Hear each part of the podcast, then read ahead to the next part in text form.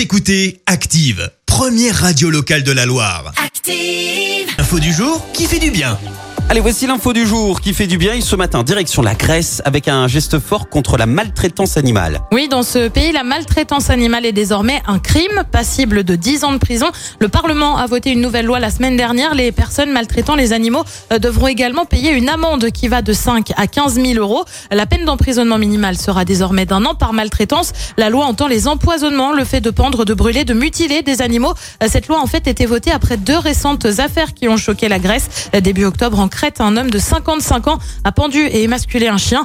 Quelques jours plus tard, dans une banlieue du Pirée, un professeur a donné des coups de couteau et frappé un chien avec une barre de fer. D'après la police grecque, entre janvier et juin, plus de 2500 signalements de maltraitance et près de 800 plaintes ont été enregistrées.